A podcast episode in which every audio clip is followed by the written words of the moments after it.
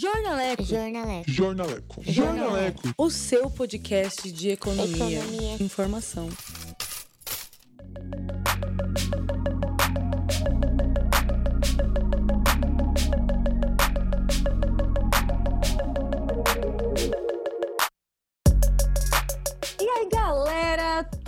Vocês? Eu sou Gabriela Bulhões está começando mais um episódio do Jornaleco e hoje a gente vai falar dessa patifaria que tá esse entre e sai, parece uma torneira de empresas aqui no nosso Brasilzão real. E ao meu lado, virtualmente, infelizmente, está quem? Se apresente, por favor.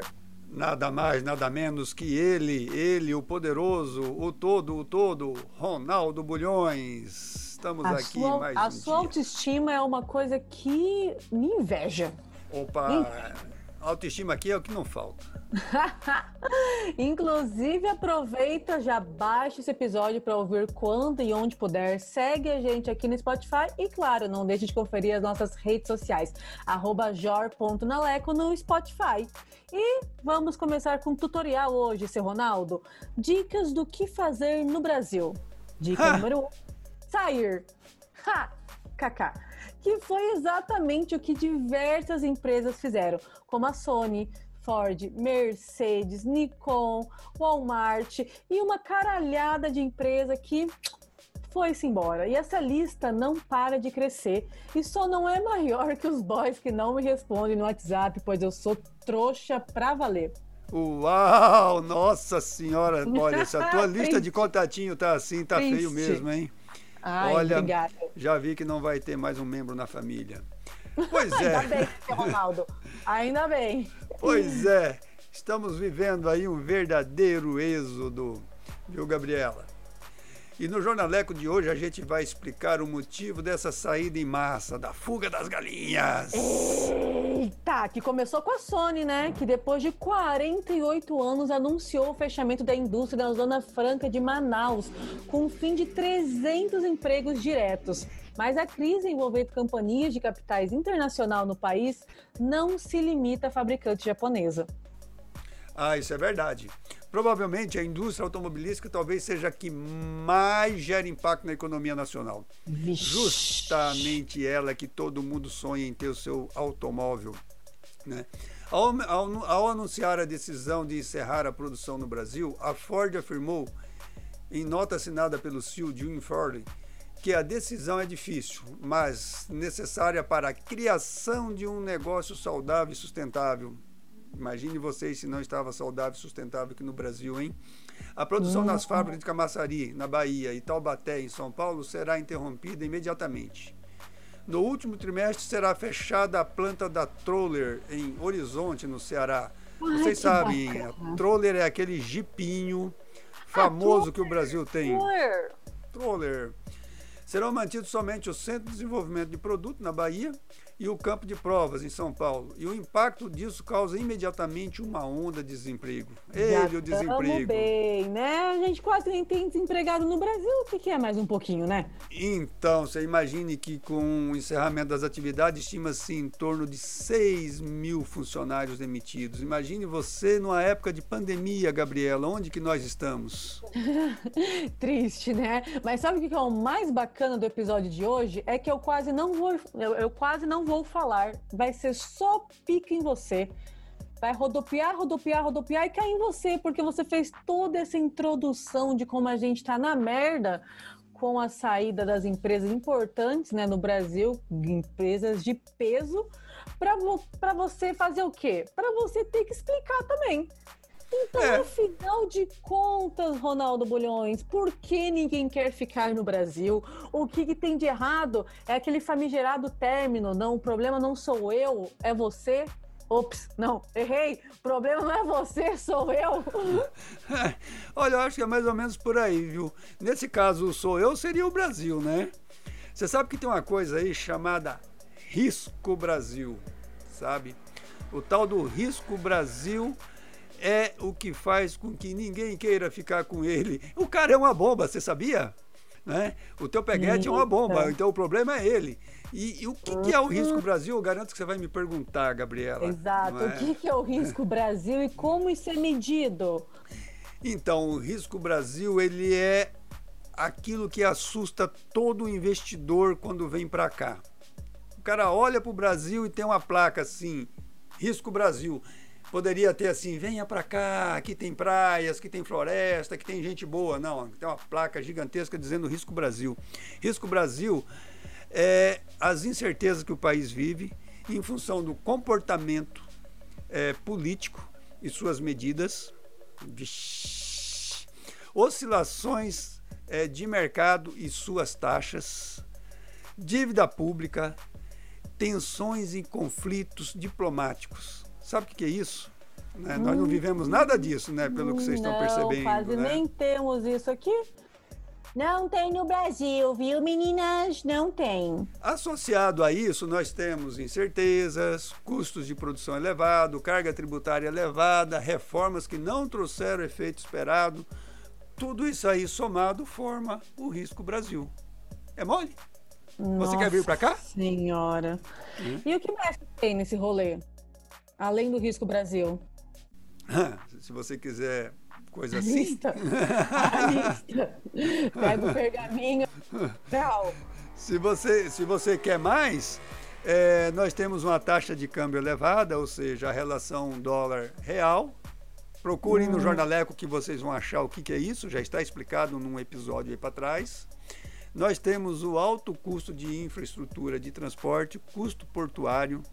Nós temos é, uma elevada taxa de desemprego que faz afeta a renda.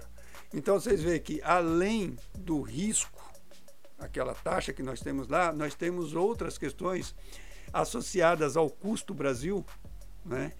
que somando Vixe. risco e custo faz com que todas as empresas nem queiram passar aqui por perto, na verdade. Nossa. É por aí, Gabriela. De mal a pior, de mal a pior. Então, se for parar pra pensar, a gente já pode chorar, né? Aquele chorinho de leve no banho, de ah. boaças. E a nossa carga tributária é alta também, né? A carga tributária é altíssima. E você sabe que a, a carga tributária ela afeta principalmente não só é, nos, no, no, que recai sobre o produto final, mas também ah, nos custos de trabalho. Né? A, a, a uhum. folha de pagamento ela é muito alta para o empresário. Então, os impostos sobre a folha de pagamento e os impostos é, no, no cômputo geral, ICMS, PIS, COFINS, é, imposto de renda, contribuição social sobre o lucro líquido, enfim, isso daí afugenta qualquer investidor, porque representa, de acordo com é, o regime e o faturamento da empresa, 40, 50, até 70% do faturamento. Então é um custo muito alto. E isso implica em quê? Né? Ineficiência uhum. das empresas ah, na hora de produção. Né? Como oh, você vai produzir com um custo desse? Putz, aí ferrou, né? Aí ferrou.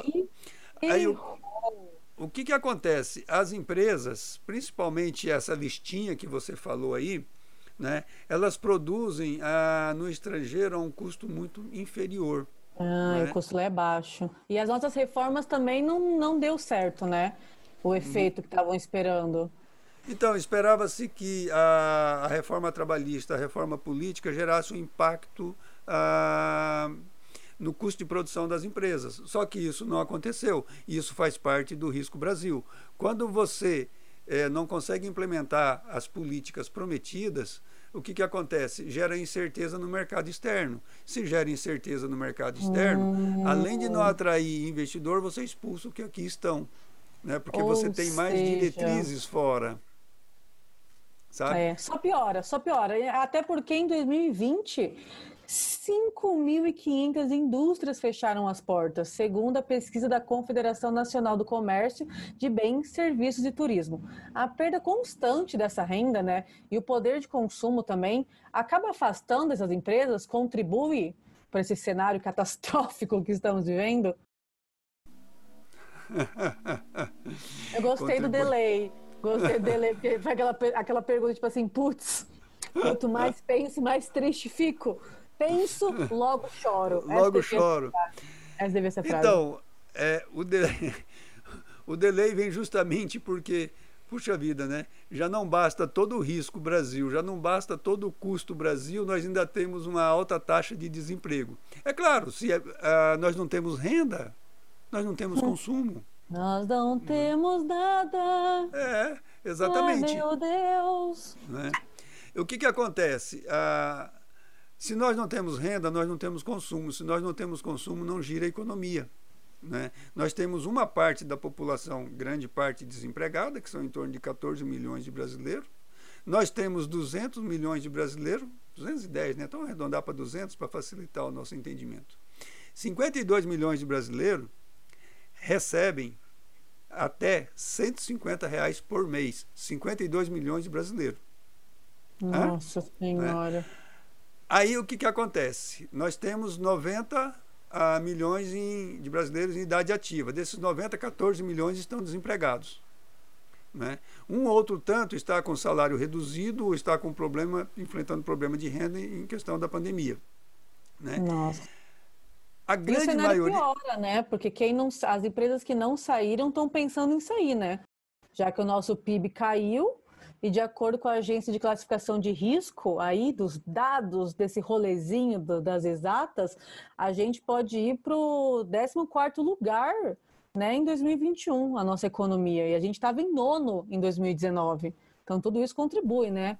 Sim, claro, nós somos um país de baixa renda. É, você veja o que, que acontece. Desses é, 90 milhões menos 14, vai dar lá 76 milhões de brasileiros, pelo menos 70 milhões de brasileiros recebem até é, 2.500, 3.000 reais por família.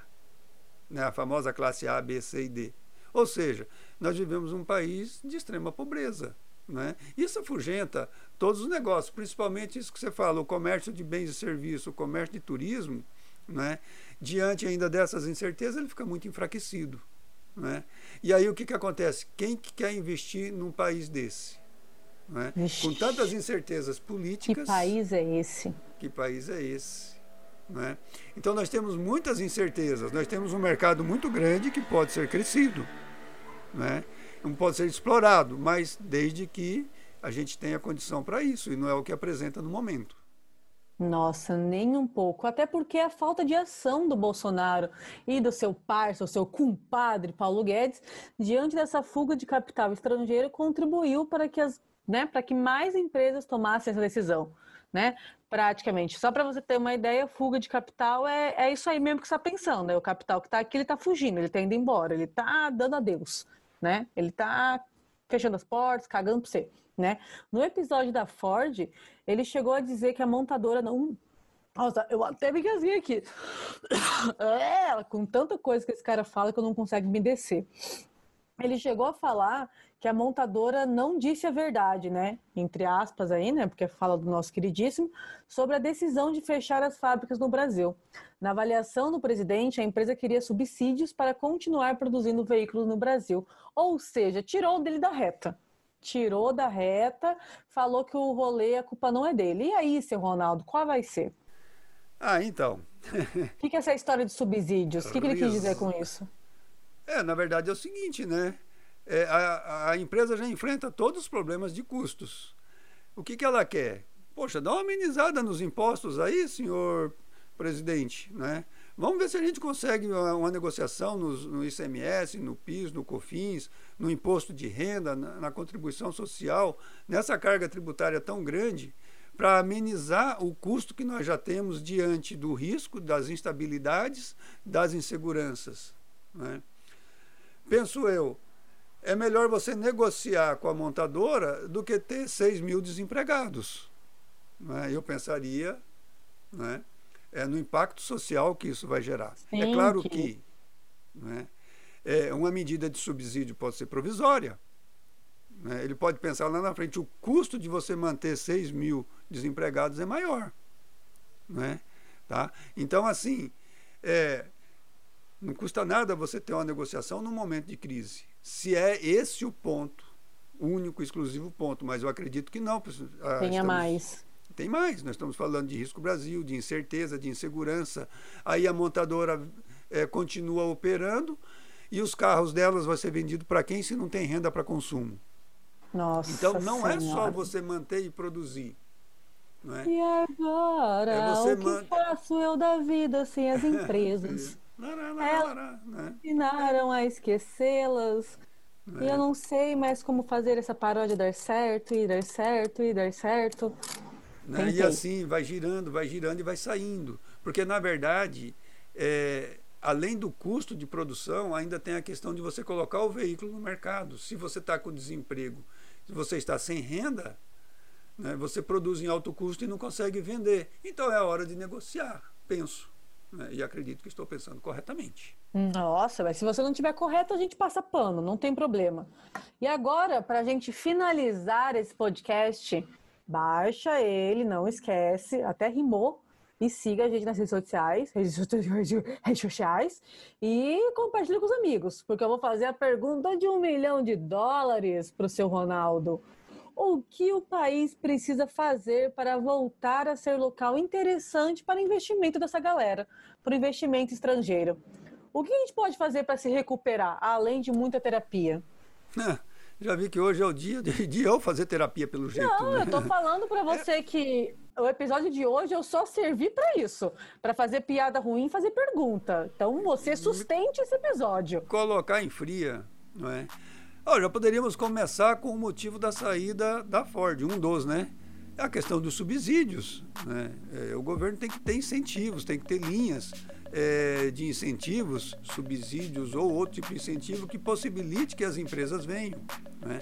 Tem que ter uma estabilidade na taxa de câmbio. A taxa de câmbio é muito alta, torna-se muito caro o custo de produção, a matéria-prima importada, ela chega aqui muito caro, encarece demais a, a- a produção das empresas eh, nacionais e internacionais. Tem que ter uma linha de crédito.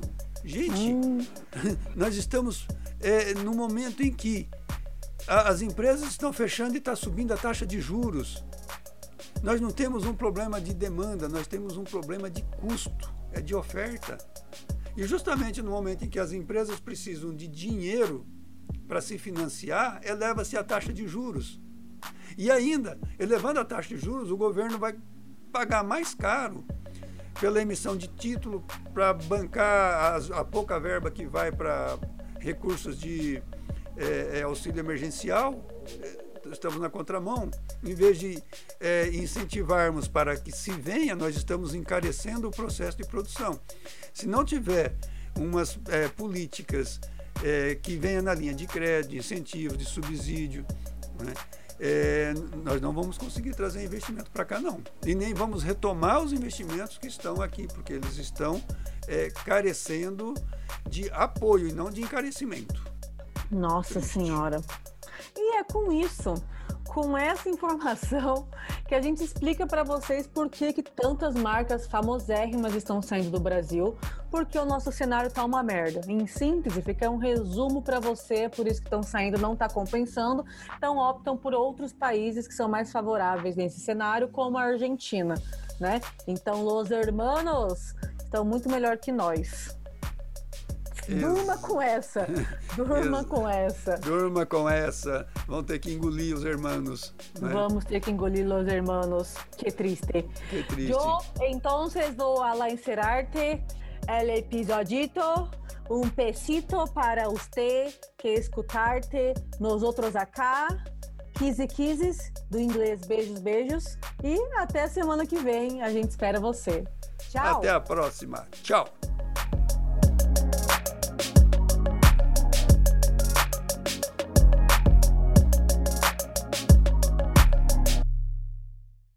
Graça Podcast. Jornaleco. Nossa, tá ficando uma bosta, né? Me perdoa. Tô descobrindo isso ao longo desse, desse minuto.